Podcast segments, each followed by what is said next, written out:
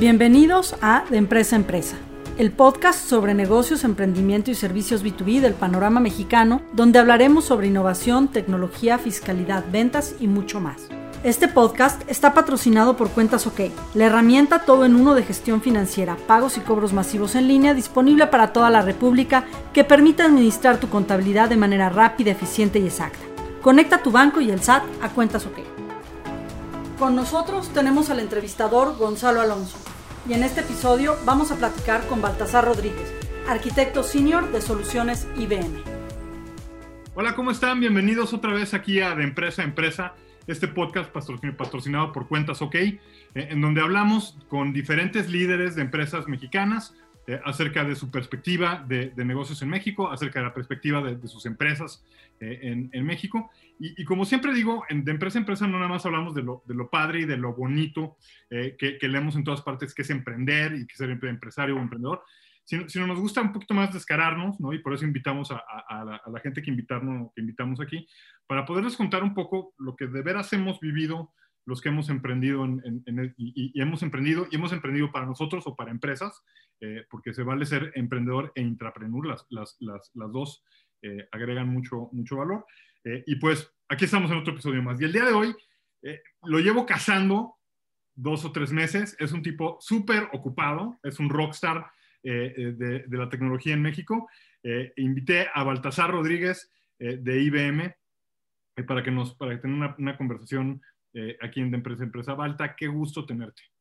No, placer para mí estar y, perdón por haber jugado al difícil, pero digamos que ahora sí ha estado de locos la situación. Todo el mundo anda dando pláticas por todos lados, todo el mundo me invita y digo yo feliz. Y como, y como ya no hay el pretexto del transporte y de todo este rollo, entonces es, es mucho más fácil meter dos o tres de estas al, día, ¿no? Y, hacerlas. Totalmente. Oye, acaban de tener un, día buenísimo. Eh, vi un evento muy bueno de IBM con muy buena retroalimentación. Y acaba de pasar, ¿no? Ayer o antier, ¿cierto? ¿De qué se trató? Bueno, de hecho, esto ha sido muy curioso porque ahorita hemos estado llenos de una cantidad enorme de eventos. Yo ya, como bien decías, como ya no existe así el pretexto este de que nos tenemos que mover de un lado para otro, estamos teniendo una cantidad de eventos enormes. Mira, me ha tocado estar en eventos de ciberseguridad, me ha tocado estar en eventos de nube, me ha tocado estar en eventos de eh, eh, inteligencia artificial, de blockchain, o sea, eh, semana por semana por lo menos hay tres o cuatro eventos distintos. Entonces, ahora sí que cuando me dices de qué trato, digo, ¿cuál de todos? Claro. Porque sí, hemos tenido bastantes. sobre todo, mira, ha sido particularmente interesante porque de la misma manera en la que te ha tocado vivirlo a ti, seguramente le ha tocado escuchar a tu propio público todo este fenómeno que hemos tenido alrededor de, la pandemia y posterior cuarentena, digo, impulsa toda una idea de transformación digital, eh, pero esta transformación digital me atrevo a decir que ya está en tal punto en donde el mundo ya no va a regresar a ser lo que era antes. O sea, aunque tengamos vacunas, aunque la gente vaya a regresar de nuevo a sus puestos de trabajo, el mundo ya no va a ser igual. O sea, poco a poco hemos visto los grandes beneficios que tenemos del hecho de hacer cada vez las cosas más de manera remota, de poder hacerlo a través de mecanismos digitales. Ah, hemos visto el beneficio de también aprender a ser ágiles, a ser muchísimo más flexibles, a tomar decisiones en el momento para llegar y transformar la manera en la que hacemos los negocios. Y, y esto mismo ha hecho que entonces las empresas de tecnología estemos cada vez más en demanda y algunos de los conocimientos que tenemos nosotros y algunas de las prácticas que teníamos nosotros de manera interna se han convertido en prácticas cada vez más relevantes para todos los negocios, sin importar a qué cuernos te dediques. Esto es, puedes estar metido en el terreno del retail, puedes estar metido en el terreno financiero, puedes dedicarte incluso a, a cosas tan que podrías asumir poco digitales como podrían ser los restaurantes, cualquier cosa de estas todas y cada una de las áreas del quehacer humano el día de hoy se han visto tanto afectadas por las restricciones de movimiento y de, contacto social, y obviamente se ven impactadas también por todo el terreno de la utilización de mecanismos digitales y de medios digitales para efectos de reinventarse. Entonces, el, día de hoy el que no se ha reinventado, pues ya es causa perdida, o sea, se va a convertir en historia. Sí, completamente de acuerdo. Eh, y, bueno, ahorita vamos a llegar a, a IBM y todo ese rollo, pero aquí en de empresa a empresa, por donde empezamos es, es por, por, la persona. Entonces, Eh, Balta, eh, como siempre hago mi, research, ¿no? Es egresado del Tecnológico Monterrey. no, de la Ibero. Yo ¿Eh? soy de Ibero. Ah, ¿Eres de Ibero? Yo soy de Ibero. Por algún motivo en tu LinkedIn leí que eras del TEC de Monterrey. Ah, es que tengo diplomados también del ah. TEC de Monterrey. Ok. mira, yo, para estas alturas del partido tengo diplomados, yo creo que con todas las malditas instituciones. Y eres BS en Computer Science. Eh, eh, y, BS no es bullshit, ¿eh? Por cierto. No, aunque suena a veces. no, es tu bachelor's degree ahí en, en cómo se en Computer Science. Sí, yo, yo originalmente soy de Libero. Este, y, y, cosa rara, porque no me ha tocado ver mucha gente de Libero metida en este tema. O sea, digo, con todo y que eh, éramos una generación grande. Eh, la, mayor parte de la gente de Libero se ha dedicado a otras cosas más que al, terreno tecnológico y efectivamente me toca mucho trabajar más bien con gente pues, del UNAM, del TEC de Monterrey, incluso del ITAM. Este, pero los de Libero, fíjate que brillamos por nuestra ha sido hasta extraño. Este, y, te gradúas de, en, ciencias de la computación, que no ha de haber sido una carrera muy popular cuando tú te graduaste hace muchos años. Pues, de hecho, había gente ahí metida, pero, ¿cómo te diré? Eh, eh, me atrevo a decir que cuando llegué a la carrera me topé con algo que era enteramente distinto a lo que yo esperaba, porque de hecho, yo estaba esperando que en la carrera finalmente me fueran a decir que sí. ¿Y a qué me refiero con esto? Porque eh, eh, toda mi vida yo he sido un ñoño de las computadoras. O sea, digo, para ponerlo en, perspectiva, yo aprendí a programar eh, computadoras cuando tenía nueve años. Y esto, digo, hace 44 años de esto. Y en aquel entonces la PC no existía. O sea, yo aprendí a programar originalmente en máquinas grandes. De hecho, la primera máquina en la que me senté alguna vez fue una PDP-11 de Digital. Este, pero en aquel entonces, pues, o sea, cuando estaba en la primaria, después secundaria y prepa, continuamente iba con mis profesores y les decía que yo me quería dedicar al tema de la tecnología.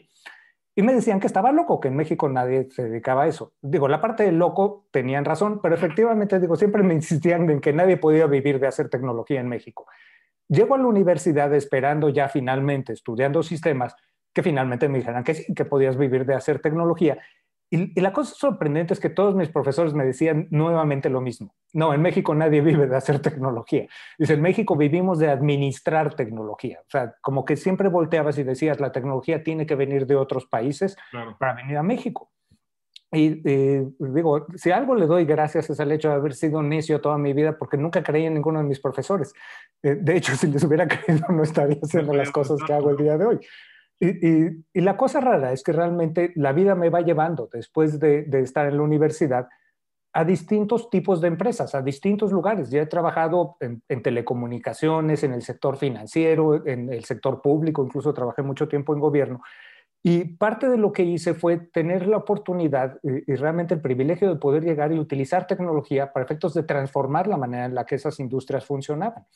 Y, no nada más me atrevo a decir que puedo demostrar el día de hoy que se puede vivir de hacer tecnología y se puede vivir muy bien de hacer tecnología, sino que adicionalmente tienes oportunidad de definir ideas y definir conceptos tecnológicos aquí en México que sean referencia a nivel mundial. Entonces, por ejemplo, cuando trabajé en, el Servicio de Administración Tributaria, en donde fui el Chief Technology Officer del SAT, de hecho, primero entré como arquitecto en jefe, después me convertí en Chief Technology Officer, yo estuve ahí casi siete años bueno, además de perder a todos mis amigos por andar cobrando impuestos, la otra cosa que hice fue transformar digitalmente el servicio. Y entonces a mí me toca llegar a un SAT que operaba 98% en papel y dejo un SAT que trabajaba 98% en digital, donde hacemos cosas como la firma electrónica avanzada, la facturación electrónica.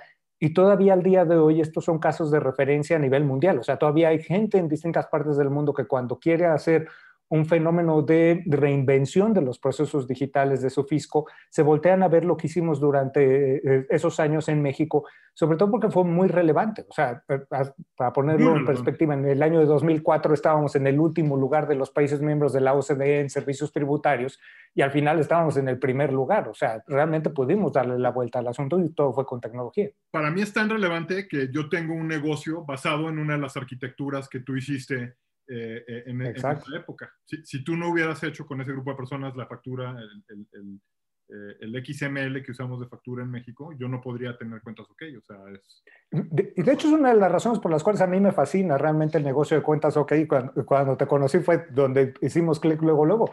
Porque una de las cosas que yo platicaba mucho cuando estaba en el SAT era que diseñábamos estos estándares no nada más para el fisco.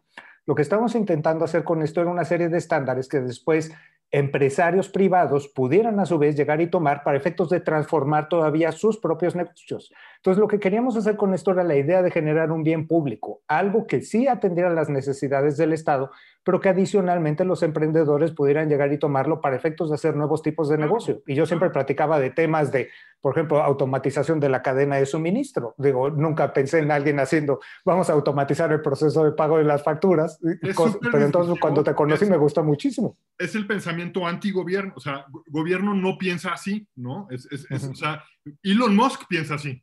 ¿No? O sea, cómo mandamos el cohete y, regresa, y regresamos las piezas y, y, y, reutilizamos todo y escala y demás, ¿no? O, gobierno normalmente es el modelo Apolo, ¿no? O sea, mandemos esto y que se vaya haciendo pedacitos sí. y regresamos una capsulita así, ¿no? Que no se puede volver a usar, por cierto. Exacto, más que para el museo, pero... Oye, y, esto siempre me... O sea, dos preguntas. Tenía muchas ganas de platicar contigo porque esta época tuya me, me, me apasiona por varias razones, ¿no? Pero eh, la primera es, ¿qué, ¿qué tuviste que hacer para convencer? Porque además la, la idea que todos tenemos de, de, de, instituciones gubernamentales, ¿no? El SAT, para los que nos están escuchando en, en Latinoamérica, y así es, es, nuestra institución gubernamental de impuestos, suntuaria. Este, ¿Qué necesitas hacer para convencerlos? Porque eh, yo, yo, trabajo diario con bancos y trabajo diario con instituciones privadas que presumiblemente son muy modernas, llenas de gente muy inteligente, que lo son. Eh, y hacer bailar al elefante es un rollo, Walter. Este, ah, totalmente. ¿cómo, ¿Cómo, le haces para llegar a una institución que, no, que, que el 90% de sus procesos son en papel y, y, y volteas la, la, pirámide, ¿no? ¿Qué, ¿Cuál es tu experiencia en eso? Mira, una cosa que he aprendido, y no nada más la aprendí en el SAT, de hecho, esto es un tema que aprendí muchos años antes y que después llevo al SAT y me he intentado llevar a otros lugares, es el tema de que la mejor manera de hacer que un proyecto llegue a una conclusión provechosa es en el momento en el que logras hacer lo que llamo yo una alineación de los incentivos o una alineación de los objetivos. El, tema es, todo lo que hacemos nosotros siempre se encuentra inmerso adentro de un proceso adversarial. ¿Y a qué voy con esto? Generalmente cuando piensas en economía, cuando piensas en cualquier eh, mecánica social común, te topas que la gente piensa alrededor de un juego de suma cero, en donde para que uno gane alguien más tiene que perder. Entonces, si tú otorgas un, centímetro, alguien va a llegar y se va a querer llevar un metro, siempre va a haber un tema de, de distensión. Y esto hace que realmente los proyectos no se muevan, o que los proyectos si se mueven, se muevan muy poco. Entonces, el verdadero truco de hacer un proyecto complejo está que logres definir el proyecto de tal manera en donde todos los participantes alcancen a generar cierto grado de beneficio y de preferencia que el beneficio sea equilibrado entre todos los participantes. Entonces, por ejemplo, del lado de, del fisco, el fisco lo que quería hacer era pues sí, generar una mayor cantidad de información, porque a una mayor cantidad de información pueden hacer un mejor ejercicio de vigilancia. El fisco también la otra cosa que quería hacer era reducir el costo de recaudación. ¿Cuánto te cuesta el, hecho de llegar y cobrar impuestos? O sea, porque de todos esos impuestos que estás cobrando, una parte de ese dinero se te va en costo de tener que hacer el procesamiento de esa información. Entonces, por el lado del SAT, el SAT quería reducir sus costos y quería incrementar su propio poder.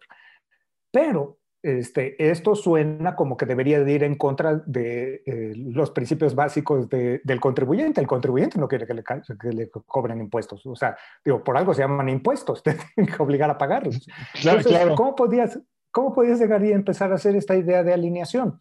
Entonces, eh, entendiendo esto, una de las cosas que veo cuando empiezo a hacer el análisis es que así como había costos de recaudación, hay un costo de cumplimiento. Entonces, indistintamente, cuando tú estás pagando los impuestos, no es nada más el dinero que pagas de impuestos, sino todo el dinero que tienes que gastar para efectos de cumplir antes de pagar esos impuestos. O sea, la cantidad de tiempo que le tienes que dedicar a definir la información que va a dar a una declaración de impuestos, el hecho de pagar contador, el hecho de pagar toda la gestión administrativa que tienes que hacer, que son pasos previos a esa declaración.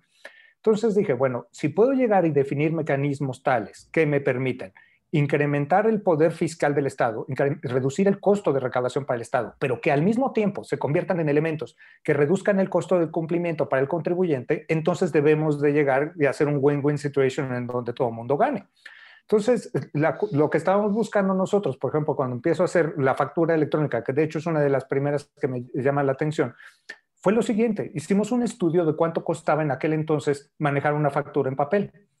Y esto fue un estudio que hicimos eh, con Banco Mundial. O sea, fue sorprendente. O sea, costaba 98 pesos hacer una factura en papel. Y decías, bueno, ¿y, ¿y, cómo cuernos es que pagas 98 pesos mexicanos por hacer una factura de papel? Bueno, lo que pasa es que el tema no era el pedazo de papel. Había que pedir una autorización de folios, ir con un impresor autorizado, tener alguien que llenara la factura, alguien que enviara la factura, alguien que recibiera la factura, alguien que revisara la factura, alguien que pagara la factura y alguien que archivara la factura y alguien que pudiera producir esa factura en el momento en el que llegara un auditor a pedir, quiero ver esa factura.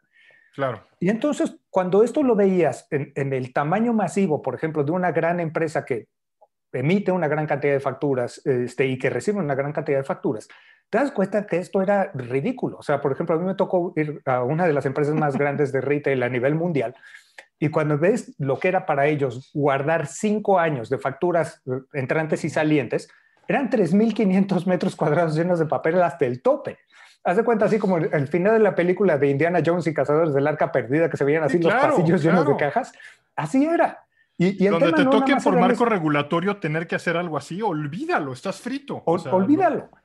Y, ahí el tema era que si de repente llegaba el idiota del SAT y decía, oye, quiero ver la factura, número fulano de tal, alguien tenía que tener la capacidad de llegar y echarse un clavado eh, adentro de esas cajas y sacarlo. Necesitaba el mapa de, la bodega de Indiana Jones para llegar al, papelito, ¿no?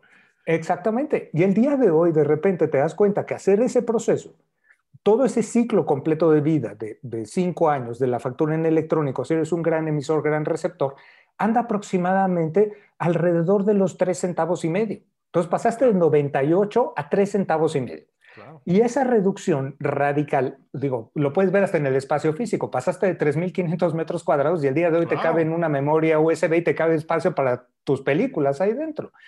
Y el tema no era nada más deshacerte del papel o incluso deshacerte de la bodega sino que de repente esos grandes emisores, con sus propios socios de negocio, podían llegar y hacer automatización de procesos. Entonces, son tus sistemas que hablan con mis sistemas, negocian un pedido, cierran un pedido, establecen el pedido, se facturan, se pagan todo digitalmente y se archiva todo digitalmente.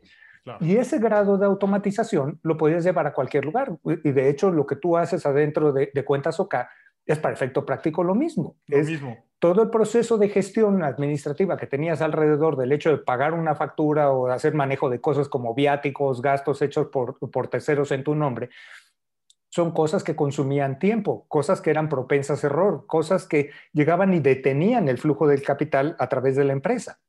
Y en el momento en el que los puedes automatizar, resulta ser que reduces el costo operativo, resulta ser que tú también empiezas a generar más información y esa nueva información se puede convertir en nuevas formas de inteligencia de lo que estás haciendo adentro de la organización. Y entonces esto es lo padre, porque en el momento en el que haces esto, sí, sí estás resolviendo el problema del Estado, pero le das la oportunidad a los ciudadanos a que se monten sobre esto y empiecen a generar muchísimo más valor por encima de él. Y el día de hoy, digo, Cuentas Oca me parece que es la muestra perfecta de eso. Claro. Eh, yo, estoy completamente, yo, estoy completamente de acuerdo. De hecho, ¿estarías de acuerdo? Yo, hay dos, dos, cosas que quiero comentar. Una, cuando me preguntan, oye, a ver, Gonzalo, dime un unicornio mexicano, que, que ya hay uno, ¿no? Que es Kavak, pero bueno. Dime un unicornio mexicano. Yo les decía bien fácil, el SAT. claro. O sea, por, por donde la mires, el, el, el, SAT es un, es un emprendimiento porque le tuvo que meter reset con esto de la factura electrónica y todo hace unos años, este, que por supuesto que genera más de mil millones de dólares, ¿no? Que ese es uno de los e-, elementos, ¿no? Pero la otra es por cómo se comporta el bicho, o sea, cómo escala, la cantidad de personas que impacta, cómo las impacta, e-, e-, etcétera, etcétera, etcétera. Me, me atrevería a decir que el unicornio eh, mexicano de los últimos probablemente 12 años eh, es el SAT. Este, bueno, siempre ayuda el hecho de tener la ley de tu lado para obligar no, bueno. Indudablemente, ¿no? Y la, y la, y la otra es, eh, ¿no dirías que uno de eh, los elementos transformadores más potentes es paperless? Es, es, cuando, cuando una empresa dice, cómo, cómo nos quitamos de todo este papel. Este, y, ¿No? Totalmente. eso? Totalmente. Y, sobre todo, mira, yo creo que hay parte de lo que tienen que, entender sobre todo tu público es que en el momento en el que hablas paperless, desgraciadamente yo creo que tiene un desperfecto en el nombre. O sea, en el momento que llamamos paperless, la gente lo primero que piensa es en papel. Es, como decirle a la gente, no pienses en elefantes y lo primero que va a pensar es un elefante. Sí, sí, sí. Y, y es que desgraciadamente esa frase te hace pensar necesariamente en el papel. Y el problema no es el papel, o sea, el, papel es realmente lo más intrascendente. El tema es que en esos procesos que están basados en papel, si pensamos cuál es la razón de ser de ese papel, ese papel es como evidencia de que algo sucedió. ¿Y por qué necesitamos evidencia? Porque todos desconfiamos el uno del otro. O sea, tú desconfías de tus proveedores, tus proveedores de ti, tú de tus clientes, tus clientes de ti. Todos el gobierno, de, el gobierno de todos. Y el gobierno de todos nosotros. Y entonces lo que hemos hecho es que hemos generado una gran cantidad de, procesos de generación de evidencia y de gestión de evidencia basados en papel. Entonces, cuando hablas del paperless, el tema no es desaparecer el papel, sino el tema es que en el momento en el que puedes desaparecer ese papel, tienes manera de empezar a digitalizar y optimizar los procesos de generación, de consumo y de validación de evidencia. Y en el momento en el que puedes hacer eso, lo que empiezas a hacer es quitar la fricción. Y, este, ¿Y qué es esta idea de fricción? en, física, cuando hablas de fricción, la fricción se manifiesta como calor. En el negocio, la fricción se manifiesta como dos cosas, como papel y como costo. ¿Quieres lugar, los lugares en donde hay más fricción en tu negocio? Busca aquellos lugares en donde generas o consumas más papel y son generalmente aquellos puntos dentro de tu negocio que son los que tienen más costo. Y es que hemos generado una gran cantidad de procesos administrativos para intentar procesar o generar esa evidencia y evitar con esto el fraude. Pero en el momento en el que tienes la capacidad de llevarlo hacia el mundo digital, parte de esos, o sea, de entrada lo primero que puedes hacer es esos procesos a la hora de que los digitalizas, los puedes automatizar. Y entonces eso se traduce directamente en una reducción de costo. Por supuesto. Adicionalmente, puedes buscar otros mecanismos adicionales que van por encima de la automatización en donde puedas establecer mecanismos de confianza que te permitan incluso eliminar o reducir esos controles administrativos. Y entonces cuando los eliminas o los quitas de en medio, se está yendo toda esa cantidad de fricción, se reducen todavía más los costos y sobre todo lo que acabas logrando hacer es que el flujo de valor a través de la economía se haga muchísimo más rápido. Entonces, esto que hemos visto, por ejemplo, con las facturas electrónicas, que me parece muy relevante, pues tuvo que depender primordialmente de que llegara alguien como el SAT y, se pusiera en medio de nosotros y dejara una visión reducida de controles administrativos con una factura digital. Pero si te volteas, el día de hoy todavía en nuestros procesos de negocio hay gran cantidad de otras cosas que utilizan y consumen estos papeles y procesos metidos ahí atrás. Ahora, si empiezas a ver esta idea de, de automatización y de reducción de costos, bueno, pues entonces tienes otras cosas como, por ejemplo, el blockchain, los documentos digitales, la criptografía, la inteligencia artificial, y te das cuenta que a la hora de conjuntar esto, podrías llegar y, uno, empezar a manejar documentos electrónicos confiables entre todos nosotros en cosas que no sean facturas, sin la necesidad de que tenga que llegar el Estado para meterse en medio de nosotros y decir, ahí está. O sea, nosotros ya lo podemos empezar a hacer por nuestro propio lado como ciudadanos. Y dicho sea de paso, en México tenemos una situación ideal para hacerlo porque normativamente tenemos chance de hacerlo, cosa que otros mm. países en el mundo no necesariamente no, no lo pueden hacer, claro.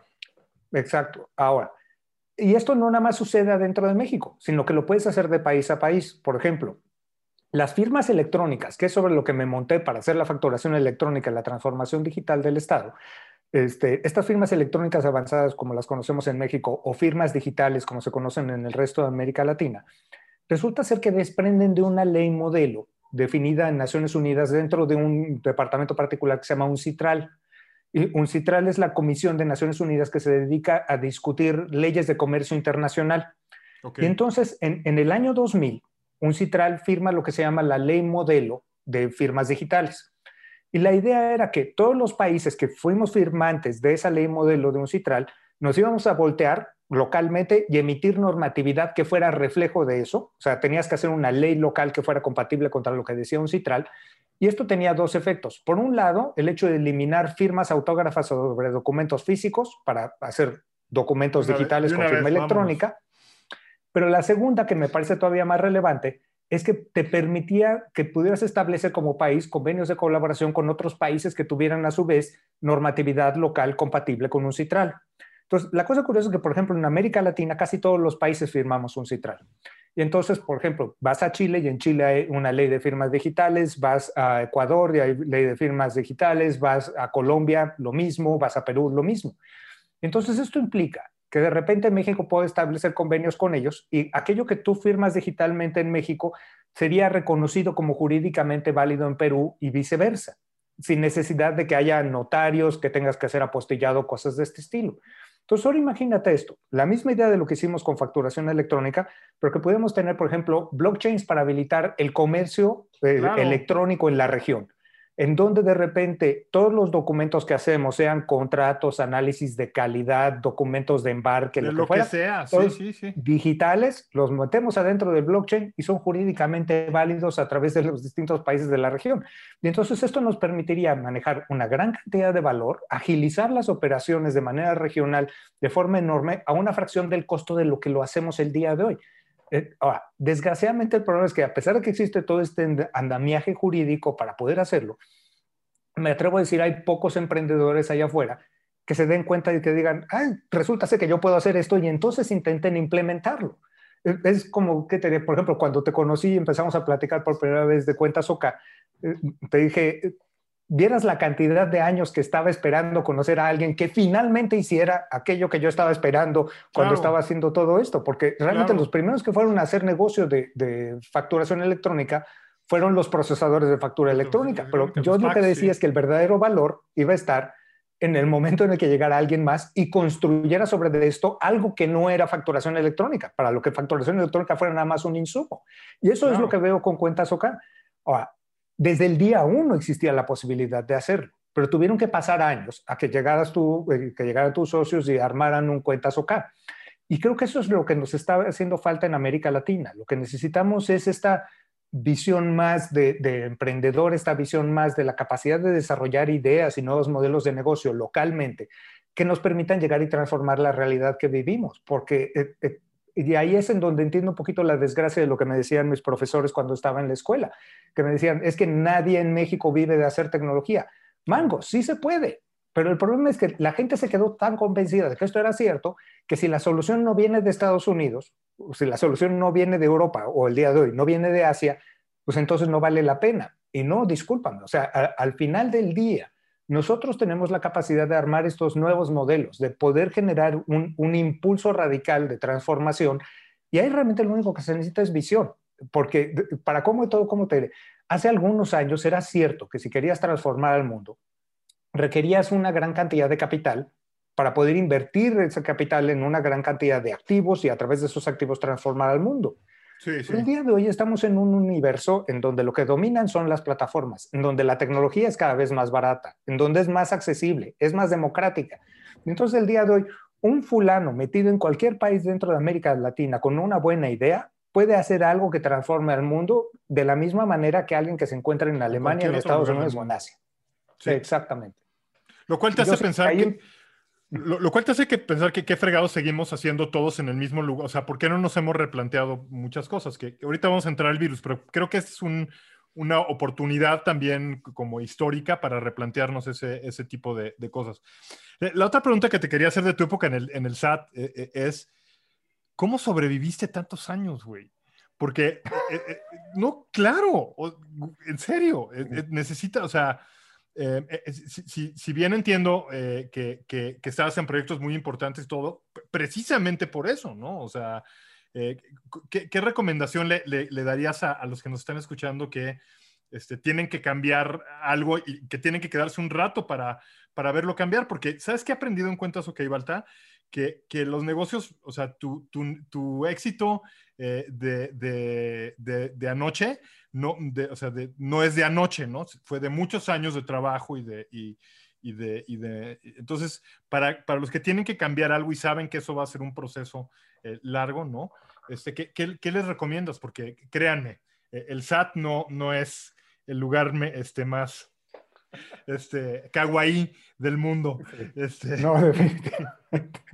no, no, no es kawaii. No, y de hecho, el, el, pelo que he perdido lo he perdido primordialmente por culpa de aquello. Y, y, tiene años que salí de ahí y todavía el día de hoy sigo recibiendo mentadas de madre del trabajo que le dicen entonces. Pero este, mira, eh, yo creo que en realidad, eh, eh, ¿cómo te diré? Las recomendaciones que le podría dar a los emprendedores, a los futuros unicornios dentro de la región o incluso a los chavos que el día de hoy a lo mejor todavía no tienen una empresa, pero que tienen motivación para moverse hacia adelante e intentar cambiar el mundo. Eh, son varias. La primera es, considera que el no ya lo tienes, ¿ok? El, no ya lo tienes por sentado. Lo que tienes que ir a hacer es, tienes que ir a trabajar el sí, ¿ok? Entonces, este, tienes que levantarte Tienes que levantarte y presionar y perseguir tus sueños. Eso es lo que tienes que hacer. Y en el momento en el que tú te derrotas, no es que los demás te derroten, es que tú te dejaste de derrotar. Entonces, esa es la primera recomendación. Entonces, este es un negocio para los necios. De hecho, alguna vez alguien me preguntó qué, qué se necesitaba para ser eh, arquitecto en sistemas y le dije, bueno, ¿conoces el término tolerancia a la frustración? aquí tienes que tener verdadera pasión por ella. No, hace falta, no hace falta nada más la tolerancia, tienes que tener pasión por ella, de, salir todos los días e intentar demostrar a la gente que estabas en lo correcto. Entonces, tienes que estar muy clavado en lo que tú estás haciendo. La segunda es, tienes que entender que todo lo que estás haciendo como transformación la gente lo vive de una manera enteramente distinta y que es sobre todo súper importante que aprendas a ver la manera de verlo de los demás más que la tuya. Porque el, dilema sobre todo, eh, que yo le llamo el dilema del ingeniero, es que a un ingeniero tú le das un martillo y de repente todo tiene jeta de clavo. Y entonces quieres llegar y resolver con tu herramienta absolutamente todo. Y esto no es así. O sea, al final del día, mm tú como ingeniero, tú junto con tu herramienta, lo que vas a intentar hacer es resolver un problema y ese problema es un problema muy humano que no tiene que ver con tu herramienta, tiene que ver con las necesidades de alguien más. Entonces, en, el momento en el que si yo hubiera llegado, por ejemplo, en aquel entonces nada más hablar de temas de criptografía, no hubiera llegado a ningún lado. Pero en el momento en el que entiendo el problema desde el punto de vista fiscal, el problema desde el punto de vista del contribuyente, de tener que cumplir con sus obligaciones, de los procesos administrativos, entonces me vuelco en entender el problema que tienen los demás. Y en el momento en el que tienes la capacidad de entender el problema, vas a derivar dos cosas. Por un lado, una mejor capacidad para resolverlo, porque sabes cuál es el problema que estás resolviendo. Pero la segunda es, logras tener una mejor capacidad para comunicarlo porque nuestro gran dilema es que nosotros y sobre todo los tecnólogos hablamos un idioma que no tiene que ver con el idioma de los demás. de, hecho, una frase que alguna vez alguien me dijo es que el negocio habla español, pero los técnicos hablamos puraspe, puras pendejadas técnicas. y esto es cierto, porque de repente empezamos a hablar con la gente y es como si... Eh, hablamos en un lenguaje que solamente nosotros entendemos. Y entonces lo que tienes que hacer es, no, tienes que bajarte de esa torre de marfil, no tienes que dedicarte a ser el técnico más técnico. Y tienes que hacer un negocio de empatía en donde tienes que entender cuáles son las necesidades de los usuarios. De la misma manera, por ejemplo, en donde tú el día de hoy encuentras OK, no se trata de tu tecnología. Tu tecnología es muy importante, pero se trata de cuál es el problema que estás resolviendo. Y entre mejor entiendas ese problema y mejor le puedas hablar, o sea, si tú de repente llegas con el cliente de cuentas OK y le empiezas a hablar de criptografía, procesos automatizados, XML, lo vas a dormir. Pero en el momento en el que le dices, oye, date cuenta cuánto estás gastando por hacer esto y date cuenta que si lo haces conmigo, esto te cuesta la mitad o la tercera o la cuarta parte, güey, ahí te entienden perfecto. Y entonces tenemos que aprender a comunicar aquello. Entonces, si eres necio, si persigues eh, tus, sueños, pero haces también un ejercicio de empatía y logras comunicarte con, esos mismos términos con tus usuarios y les das esa idea de valor, entonces es cuando se cierra mágicamente esa pinza y, en ese momento todo el mundo quiere hablar contigo y están dispuestos a escucharte. Y, al final del día eso ayuda. Este, también luego, como dice eh, mi hija, una vez llega conmigo y me dice, oye papá, es que tú sabes mucho. Me dice mi hija mayor, dice, no, mi hija, no es que yo sepa mucho, es que hablo con mucha autoridad. Entonces, la gente se acaba creyendo. Entonces, tú, tú siéntete seguro de ti mismo. O sea, tú siéntete seguro de ti mismo y a través de conjuntar todo eso, tienes la capacidad realmente de mover el mundo. que, que, ciertísimo, no podría estar más, más de acuerdo. Y, y, y, del SAT, o sea, que para todos los que nos están escuchando, todos los países de Latinoamérica son muy similares. Nos gusta pensar que son muy diferentes, pero son muy similares. Gobierno es gobierno, muchachos. Este, oh, eh, eh, o sea, no, no, no se cree. Entonces, está ahí y te pasas a IBM, güey. ¿No? y, y, o sea, y, qué, ¿y qué pasó? ¿Qué, qué, bueno, esa, eso lo entiendo más. Ese, ese salto lo entiendo más. Pero, claro. Pero, ¿qué te llamó la, la atención de IBM? Porque además eh, IBM, con todo el debido respeto, cuando tú te fuiste a IBM, todavía no, no agarraba el revival que trae ahora de hace unos años. Este, de acuerdo. estarás de acuerdo conmigo, o sea, no era tan sexy, no era Google, güey. ¿no? Sí, no, no, no, no. O sea, era tan sexy como una abuelita de 80 años. como la mamá, la nana turca. Sí, claro. Exactamente. Ahora, bueno, a, mí me tocó, o sea, que de repente llegaban amigos míos y me decían, oye, que ahora dónde te fuiste a trabajar? Yo digo, a IBM. Y la primera pregunta es, ay, güey, todavía, todavía existe. Así como todavía sí, claro. Sí, sí, sí. Eh, y, y la respuesta es sí, pero mira, eh, ahí esto es muy curioso mm, hay un tema muy raro. O sea, primero, en, primer lugar, es una deformación de carácter. ¿Y, por qué quiero decir una deformación de carácter mía? Porque cuando yo eh, eh, empiezo a, trabajar con computadoras, en aquel entonces la computadora de los niños grandes era IBM. Claro. O sea, incluso cuando yo estaba trabajando con una PDP-11, que era una computadora enorme, los niños grandes en las universidades grandes utilizaban los sistemas 360 de IBM. Entonces, sí, claro hablar de IBM en aquel entonces era hablar de ligas mayores y entonces pues, a mí se me quedó grabado en el seso que e, eso eran ligas mayores. La otra es que según fui estudiando de distintas empresas a través del tiempo, me, me, acabé enamorando muchísimo de la filosofía de IBM. Y es que IBM tiene dentro de su acervo histórico una cantidad de, elementos históricos que la han conformado para ser quien es. O sea, porque digo, así como puedes llegar y ver medio despectivamente el hecho de que IBM sea una empresa que tiene tantos años, porque digo, tiene 109 años. Y es de este, tecnología, que, eso es notorio. O sea, no creo que haya otra empresa de tecnologías de más de 100 años. no, o sea, cuando dices, o sea, 109 años dedicado a la tecnología, o sea, estás hablando de alguien que ha sabido sobrevivir y eso es una de las cosas que me es particularmente llamativa y tiene que ver con esta idea de, de quién es IBM. Ahora, por el otro lado, mi historia siempre ha sido una historia de buscar cómo hacer reinvención. Y la historia de IBM es una historia de reinvención. Mira, eh, por ponerte un ejemplo, una vez para una plática que tuve que dar interna para un grupo de becarios que estaban entrando, me dijeron, pues, platícales acerca de quiénes somos en IBM y de dónde venimos y me puse a checar cosas, elementos históricos para dar mi práctica y uno de los ejemplos que me llamó muchísimo la atención, les pregunto a los chicos, dice, ¿cuál creen que fue el primer producto de IBM en donde apareció en su nombre la palabra computadora?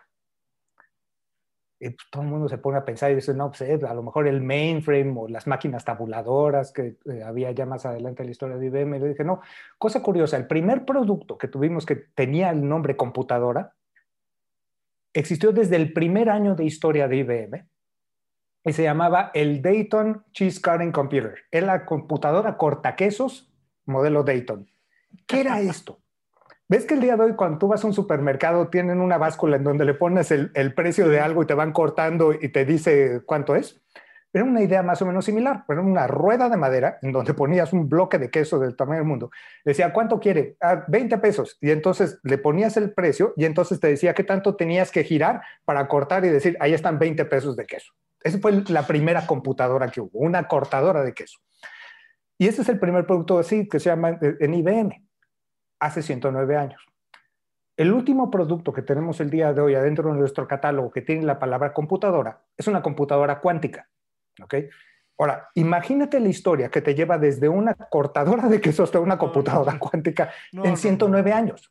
Y que seguramente hubo un punto en donde IBM decide que ya no va a ser cortadoras de queso y debe de haber llegado Thomas Watson, padre, el fundador de IBM, a decir, ya no vamos a ser cortadoras de queso y en su momento debe de haber llegado algún ejecutivo para decirle, perdón, Tomás, ¿cómo le va a hacer? ¿Cómo le vamos a hacer? ¿De qué vamos a vivir? ¿De qué vamos a vivir? El negocio de las cortadoras de queso es un mercado en crecimiento. Increíble. Podemos acabar cortando todos los quesos del mundo. Exacto. si nos hubiéramos quedado en eso, hubiéramos desaparecido. Que, es realmente una de las cosas que hace tan difícil estar en el negocio de, la alta tecnología, que es un tema en donde todo el tiempo te tienes que estar cuestionando tus principios. Luego, la otra es, en IBM siempre se ha descartado así de que IBM es Big Blue y los trajes azules y la gente, digo, yo de entrada nunca uso traje azul, siempre estoy de camiseta y siempre es negra. Este, pero efectivamente IBM es una empresa que filosóficamente está muy basada en sus procesos y es muy cuadrada. Pero al mismo tiempo también existe una filosofía dentro de IBM que se llama Treasure Wild Dogs. Esto es atesora a los patos salvajes. Porque la única manera de asegurar que te puedes ir adecuando a los cambios del tiempo es que siempre tengas adentro de tu organización a las personas que tienen pensamiento divergente. Y es a través de, de propiciar ese pensamiento divergente que te vas a reinventar. Y entonces, de repente, a la hora de conocer esto como una empresa, esto es una de las cosas que me hace enamorarme de IBM. Y además hubo otra cosa que también fue muy curiosa. En los años que estuve como cliente, porque también fui cliente de IBM, empresas de tecnología tuve que ver con un frego. Pero los únicos que cuando no podían, siempre me decían, no, eso yo no me meto porque eso yo no puedo, siempre fue IBM. Y entonces, mm. la, la, idea de, de atesorar un grado de honestidad por encima de, nada más el afán comercial de llegar y venderte algo, fue algo que la verdad siempre me hizo muchísimo clic. Y entonces, eh, cuando yo salgo del Estado, primero pongo una empresa de consultoría, después me empecé a aburrir porque la única consultoría que estaba dando de regreso las instituciones del Estado. Eh, eh, era el SAT. bueno, le daba al SAT, al IMSS, a Secretaría de Salud, pero era nuevamente gobierno, gobierno, gobierno, gobierno. Los mismos problemas, ¿no? Los mismos problemas. Y de repente veo en IBM una infinidad de problemas nuevos a resolver que dije, ok, esto me agrada. Y lo veo asociado con una idea de honestidad, de decir qué sí puedo y qué no puedo y en dónde me voy a meter. Y veo adicionalmente una historia de reinvención y entonces dije, pues de aquí soy. Y, no he querido ser de otro lugar, ¿eh? porque mira que me han ofrecido. Pero yo ahora sí, le soy fiel a la camiseta. Me consta, me, consta. No, además, ¿sabes qué? Yo, yo, yo, le tengo un respeto gigante a IBM este, y, te, dice alguien que, su primera computadora fue un Atari este, 8300, o sea, de, las, de las primeras generaciones de Atari. Este, pero, pero siempre, o sea, a, ver, hay un, hay un dicho famosísimo desde que yo soy chiquito eh, en inglés que dice, no one gets fired for hiring Big Blue, ¿no? O sea, a nadie lo corren por contratar a IBM. Este, y, es precisamente por, por, ese análisis crítico que tienen, porque solo aceptan proyectos que saben que pueden concretar. o sea, sí, es, sí, es, fascinante. Además, tu rol allá adentro es fascinante. Eh, eh, para, para, los que nos están escuchando, eh, Balta hace, es el evangelista ¿no? de, de, México y, y, además es parte del equipo de engagement, que platícanos un poco, pero supongo que eres de los que hace el primer abordaje con clientes, ¿no? Soy, de los que hace el primer abordaje, aunque ahí, por ejemplo, esta parte del engagement team es del blockchain engagement team. Lo que pasa es que, por ejemplo, con algunas tecnologías más de avanzada, como es blockchain, Internet de las cosas, cómputo cuántico, hemos definido que en, en, lugar de dejar que sean las áreas comerciales las que se encarguen directamente de hacer la vinculación, es siempre buscamos tener un grupo de especialistas que dominen bien la materia, más que tratarse de un vendedor para poder llegar con esto, hacer la difusión, entender en dónde hay un, proyecto, validar ese proyecto y ya después decir si nos vamos a meter o O sea, somos, ese fiel de la balanza para ah, ganar la credibilidad. O sea, porque tú le preguntas a un vendedor, oye, ¿y usted hace blockchain? Sí, pues, le doy dos docenas sin problema, ¿no? claro. Entonces, el, el, el, truco está en hacer esa vinculación. Y, y, te digo, eh, de hecho, cosa curiosa, porque ahí incluso estás platicando mis roles eh, a la inversa. O sea, porque, por ejemplo, el el tema de ser evangelista tecnológico, eso, cosa curiosa, no es formalmente mi rol. Eh, lo que pasa es que digo, y ya como sabe tu público, me fascina hablar, pues, es difícil hacer que me calle. Entonces, este, normalmente me invitan a hablar acerca de tecnología porque es una de las cosas que me apasiona. Y este, IBM me ha aceptado el hecho de yo ser un, evangelista tecnológico porque formalmente ya es un puesto que ya no existe en las empresas de tecnología, cosa que me da un poquito ya no de coraje. Existe. ¿Sí? Ya no existe.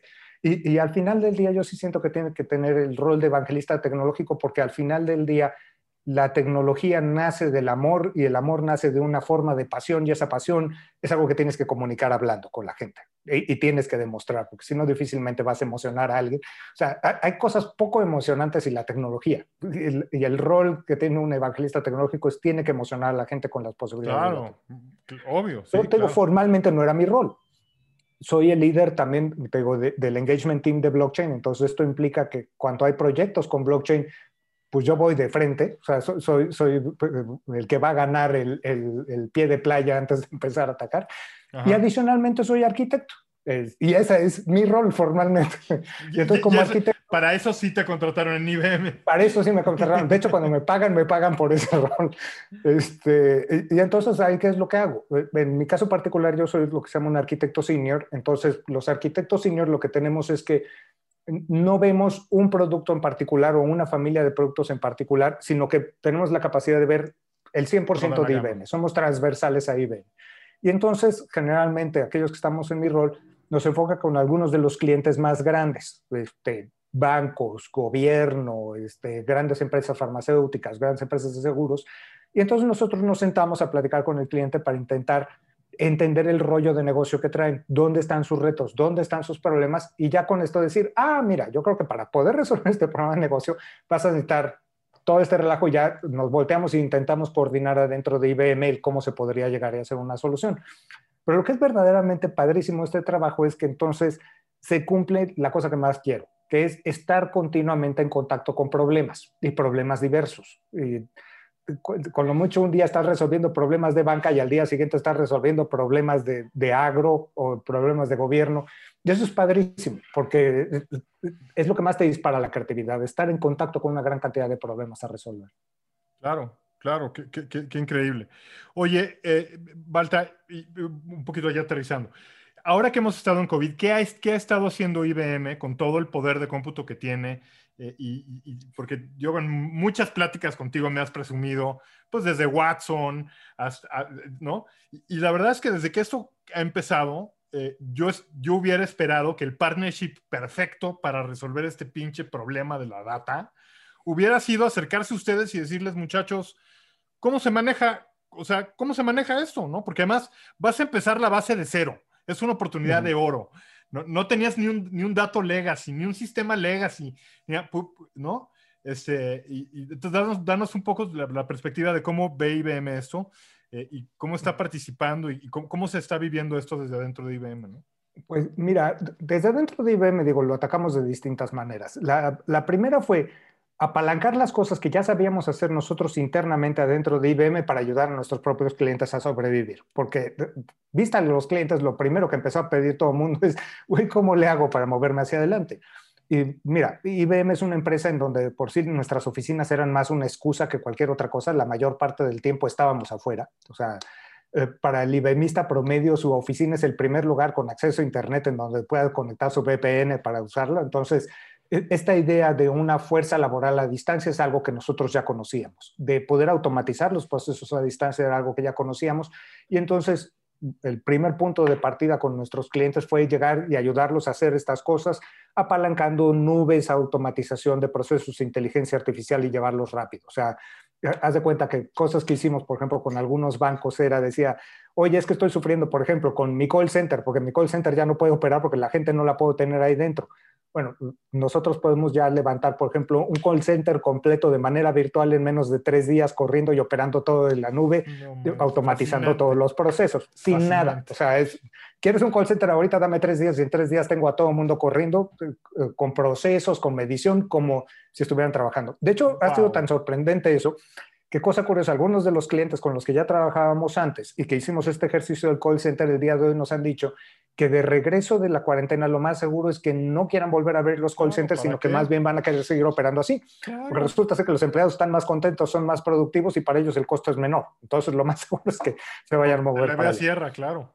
Exacto. Y, este, hicimos también nuevas formas en donde, por ejemplo, utilizamos temas con la misma inteligencia artificial para llegar y vincular a, los clientes con sus propios clientes de manera distinta. Y esto ha sucedido en distintas partes del mundo, porque es una de las cosas bonitas. O sea, algo que de repente se le ocurre a un IBMista del otro lado del planeta, puedes llegar y ver si lo puedes aplicar acá.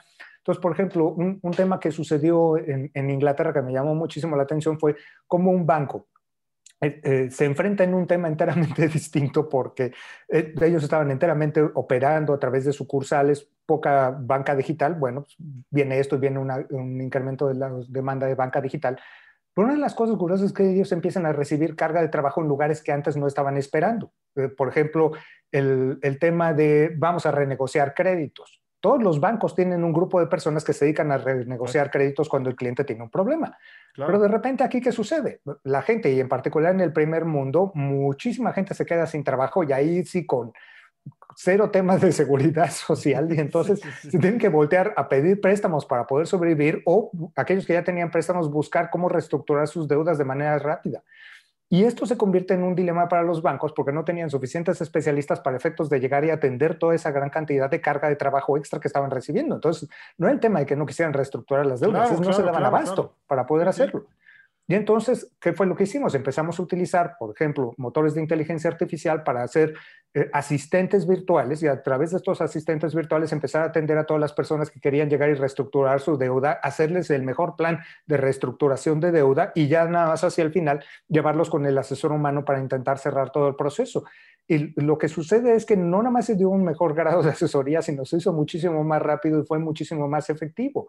Y de repente, por ejemplo, esa misma tecnología la utilizamos aquí en México, en, donde, por ejemplo, las cosas se vivieron de manera distinta.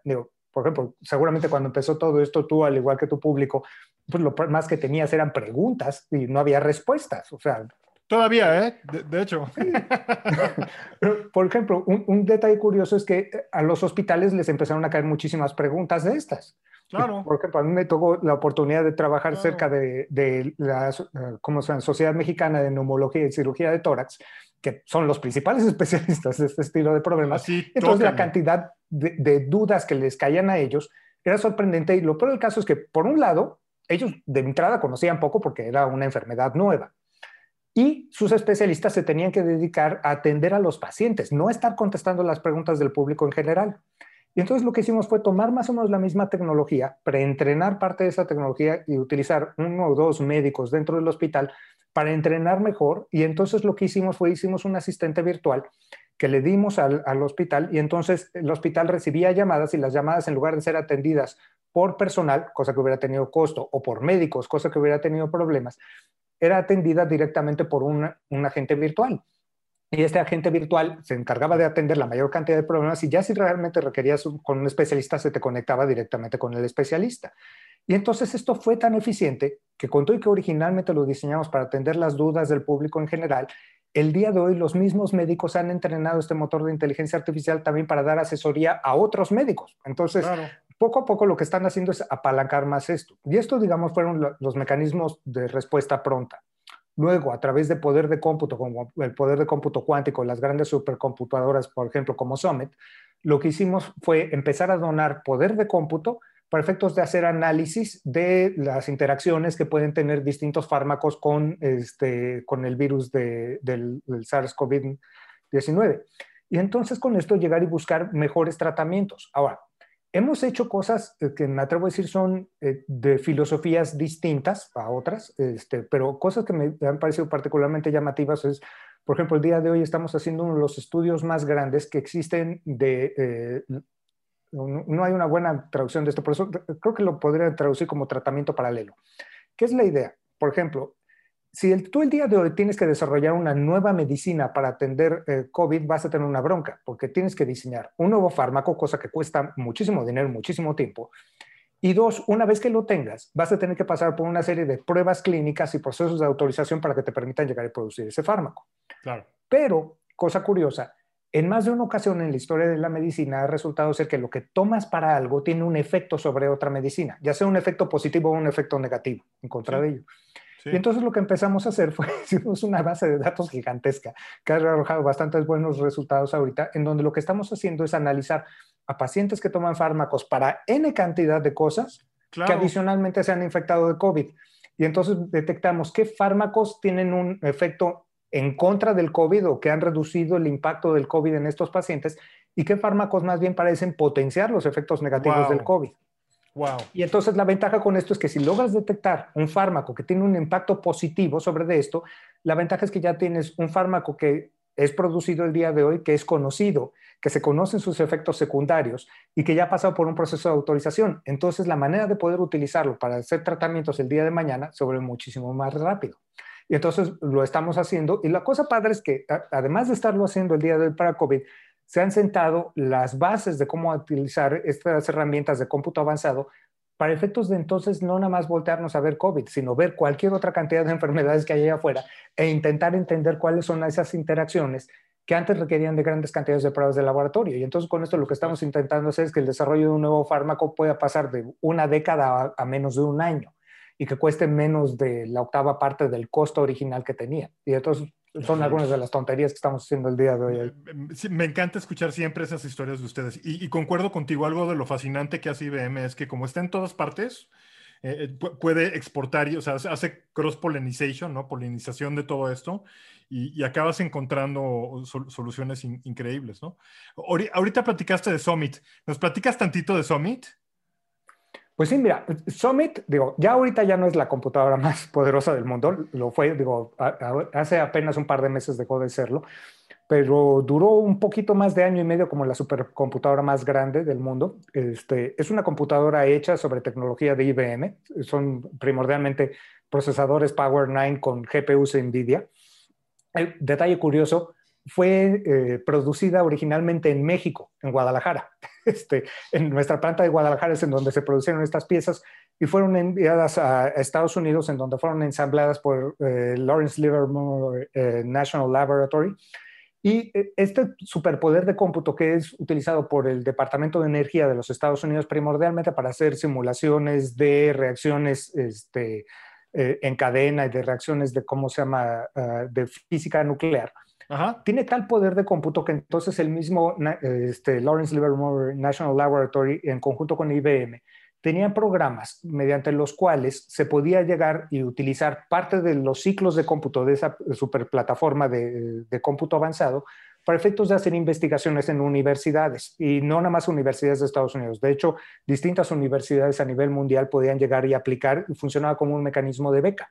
Entonces, lo que estábamos haciendo ahí era realmente una, una es una arquitectura distinta de, de, cómputo distribuido que sobre todo tiene por ejemplo, apalanca cosas que eh, otros actores de la industria han utilizado. Por ejemplo, si el día de hoy has trabajado con inteligencia artificial, seguramente has trabajado, por ejemplo, con TensorFlow. ¿okay? TensorFlow no fue desarrollado por IBM, lo más mínimo, pero nosotros hicimos una versión modificada de TensorFlow que tiene la capacidad de correr mejor en arquitecturas distribuidas. Y eso es bueno, ¿por qué? Porque poder hacer una computadora vertical muy, muy grande es muy costoso. Entonces, a la hora de poder hacer algo que pueda correr mejor en paralelo, pues, teníamos algo que nos permitía hacer inteligencia artificial en gran escala y a precio barato. Una de las cosas que hicimos entonces fue diseñar una arquitectura basada en nuestro procesador más avanzado, que era el Power 9, pero diseñamos incluso el Power 9 de tal manera en donde pudiera tener mayor cantidad de vías en paralelo para hablar con procesadores gráficos que a su vez tienen la capacidad de hacer grandes cantidades de, procesamiento en paralelo. Entonces, los GPUs que normalmente la gente utiliza el día de hoy, por ejemplo, en las computadoras gamer para tener muy buenas gráficas, bueno, resulta ser que son excelentes para hacer procesamiento paralelo de grandes manipulaciones de datos numéricos en matrices, que dicho sea de paso es lo que haces primordialmente cuando estás haciendo inteligencia artificial. Claro. Entonces, lo que hicimos fue diseñar una arquitectura desde cero que tuviera esta capacidad de poder correr por cada procesador una gran cantidad de GPUs y poder acumularlos en grandes, grandes granjas distribuidas en donde pudiéramos hacer tanto temas de simulación como temas adicionalmente de inteligencia artificial. Y de ahí es de donde sale Summit. Y así como estamos haciendo esto en estas arquitecturas que me atrevo a decir son más de tipo clásico, por el otro lado, lo que estamos haciendo también es muchísima investigación muchísimo desarrollo dentro de lo que es la carrera por el cómputo cuántico, que ahí sí ya es una arquitectura enteramente distinta, no tiene nada que ver con lo que estábamos haciendo antes, pero es sobre todo en donde nosotros consideramos que vamos a tener los desarrollos más grandes tanto en el terreno de inteligencia artificial, en el terreno de simulación de nuevos materiales, y cuando tienes la capacidad de simular nuevos materiales, pues entonces esto conlleva que para temas como producción fabril, desarrollo de fármacos, desarrollo de antivirales este, y desarrollo de nuevos materiales con propiedades eh, innovadoras, pues es de donde va a venir. Y es ahí en donde se está yendo mucho de nuestra apuesta futura el día de hoy. ¿Y, México qué tan involucrado está en todo esto, eh, Balta? Pues fíjate qué cosa curiosa bastante. Me gustaría que estuviera bastante más involucrado. Claro, siempre. Siempre. siempre queremos más, sí, sí. Siempre, siempre queremos más. Pero aquí sobre todo tenemos que considerar una cosa. Mira, Hay una frase que a, mí me fascina, que describe muy bien el fenómeno de la nube y más sobre todo el fenómeno de la nube dentro de estos mercados en vías de desarrollo como el mercado mexicano. Una cosa que decía Jim Detters, que era el fundador de una empresa que se llama Galvanize, que se dedicaba a ayudar a startups para intentar llegar a hacerlas unicornio, él decía que lo que más le emocionaba del momento que estábamos viviendo es que estábamos en un punto en el tiempo en donde dos fulanos con una tarjeta de crédito en un Starbucks con acceso a Internet tienen acceso al mismo tipo, calidad y cantidad de tecnología que la empresa más grande del mundo. Entonces, la inteligencia artificial que tú puedes contratar en un servicio medido o incluso desde una cuenta gratuita de IBM es exactamente el mismo tipo de inteligencia artificial que está a disposición de los bancos más grandes. Y entonces esto lo que hace es hace un gran fenómeno ecualizador. Cualquiera de nosotros puede utilizarlo. Cuando está puesto en la nube, también lo que sucede es que es un servicio que consumes como servicio medido. Entonces, consumes poco, pagas poco. O es más, si consumes muy poco, pues desde una cuenta demo y seguramente no vas a pagar nada mientras lo estás utilizando. Pero si de repente una idea que tú tienes es muy buena y escala, bueno, en ese momento empezarás a pagar. Pero la ventaja es que ya estás escalando y entonces ya tienes generación de ingreso. Entonces, esto tiene un impacto durísimo sobre el mundo de los negocios, porque antes necesitabas tener una gran concentración de capital para comprar el acceso a esa tecnología y utilizarlo. Y el día de hoy no lo requieres, no requieres ese capital. No, es que el dinero no sea importante, nada más ya no es el recurso más escaso. El recurso más escaso es el que tienes encima de tus hombros. Es esta creatividad la que nos hace falta para efectos de tener estas ideas. E incluso por ejemplo, cuando hablas de temas de infraestructura, porque todavía la gente dice, no, no, no, es que la infraestructura de Internet o la infraestructura de cómputo en México no está al nivel de los países desarrollados. Yo digo ahí, miren, hay asegúnes. A través de la nube, lo único que necesitas es tener acceso al, Internet para poder llegar ahí. ¿ok? No necesitas las grandes computadoras. Luego la otra que tienes es la siguiente. Eh, dices, ok, a lo mejor no tenemos tanta conectividad como otros países pero si te volteas a ver, por ejemplo, el día de hoy, las estadísticas de consumo de un Facebook, de un YouTube, de un Google, te vas a dar cuenta que el mercado mexicano es terriblemente importante, por ejemplo, para Facebook y terriblemente importante para YouTube. Dice, ah, entonces, ¿cómo es factible que en un país que tiene poca infraestructura, resulta ser que estamos entre los principales usuarios de esas redes? Mangos. O sea, la gente encuentra una manera para llegar a conectarse. No es creíble. Entonces, si te estás pudiendo conectar para estarle dando like, para estar viendo bailes en TikTok o cualquier tontería de estas, bueno, tienes la misma capacidad para conectarte para generar una idea transformadora de negocio. Entonces, lo puedes hacer. Y entonces, el, día de hoy, por ejemplo, al no requerir tanta infraestructura y al no requerir tanta inversión, de repente un chavo en una universidad, en una universidad pública o incluso en una secundaria, en una, en una prepa, pueden acceder a esa tecnología y empezar a probarla. Y entonces, cosa curiosa, por ejemplo, a mí me ha tocado estar metido en ejercicios similares. Por ejemplo, eh, durante Talentland de hace dos años, eh, tuve el, placer y el orgullo de, junto con el equipo de IBM, eh, romper el récord Guinness de la clase de informática y de inteligencia artificial más grande del mundo. Entonces tuvimos hasta 775 chavos que sin saber programar se sentaron con nosotros y en 45 minutos aprendieron a, de hecho, a programar un robotito de estos, un TJ Y, este TJ Bot está conectado a través de Internet a Watson. Entonces, aprendieron a hacer, utilizar la inteligencia artificial de Watson para resolver un problema. Y lo hicieron en 45 minutos. Entonces, de repente, estos chavos en 45 minutos, sin saber programar, pudieron hacer esto. Se les abrieron los ojos a las cosas que podían llegar a hacer. Y una cosa que me llamó muchísimo la atención es que dentro de todas esas 700 y tantas cuentas que se abrieron en aquel entonces para el ejercicio, cerca del 70% de ellas siguen vivas el día de hoy. Entonces eso quiere decir que los chavos han seguido utilizándola y que tienen esta capacidad de entonces entender cómo pueden usar la inteligencia artificial a lo mejor para resolver su negocio. Claro. El día de hoy, por ejemplo, tenemos chavos en UNAM que están utilizando la plataforma de cómputo cuántico de IBM, lo están utilizando de manera gratuita. Entonces, e, e, el reto más grande que tenemos nosotros es un reto de visión. Mientras sigamos creyendo que las ideas brillantes tienen que venir de cualquier otro lugar, entonces siempre van a venir de otro lugar. De otro lugar. Pero la verdad es que nosotros tenemos la capacidad. O sea, el, pueblo mexicano es un pueblo inventor, es un pueblo creativo. El único problema es que el día de hoy utilizamos la creatividad para postear memes políticos en, Twitter en lugar de estar pensando en cómo podremos llegar y hacer para cambiar las cosas. Y generalmente esperamos que alguien venga desde afuera o que llegue un líder y el líder nos diga por dónde tenemos que ir Y en realidad, si algo me ha enseñado la vida es que no tienes que andar esperando nada de nadie, te tienes que parar tú y hacerlo. Claro, tú te tienes que parar no, nadie lo va a hacer por ti. Exactamente. Sí, sí, sí. Pues, además es ley de física, este, ¿no? Sí, sí, Totalmente. Hay que echar las cosas en movimiento. Valta, eh, increíblemente ya nos estamos acercando al final de la hora del programa, no lo puedo creer. Este, eh, ya, ya estuvimos aquí un rato. Eh, no sabes qué buen de empresa a empresa. Estoy contentísimo de haber podido platicar contigo. Y hay una pregunta que le hago a todo el mundo antes de que antes de despedir el programa de, los que vienen a, a, de empresa empresa y es, Valta, ¿qué es liderazgo para ti? Mira, liderazgo para mí es primordialmente la capacidad de poder entender la necesidad de los demás, entender qué puedes hacer tú y qué podemos hacer los demás y lograr establecer un mecanismo, una ecuación que nos permita a todos poder llegar y balancearnos y ir todos en la misma dirección, buscar el beneficio común. Eso para mí es liderazgo.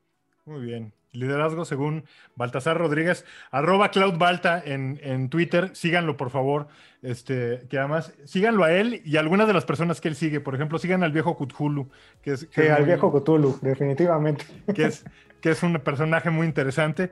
Balta, muchas gracias por tu tiempo, muchas gracias por estar aquí en De Empresa a Empresa. Te lo agradece Cuentas OK, te lo agradezco yo, te lo agradece el público. te mando un abrazote. Oye, hay que estar en contacto, ¿no? Va, feliz de la vida. Te mando un abrazote. Otro. Nos estamos viendo y saludos a todo el mundo. Bye. Gracias por sintonizar de Empresa a Empresa, el podcast del sector empresarial y emprendimiento de la República Mexicana. Puedes encontrarnos en el canal de YouTube de Cuentas OK o a través de Spotify, Google Podcasts, Apple Music, Anchor y otros. Y por supuesto, síguenos en Twitter y LinkedIn para estar al día de las novedades y noticias de la escena B2B en México.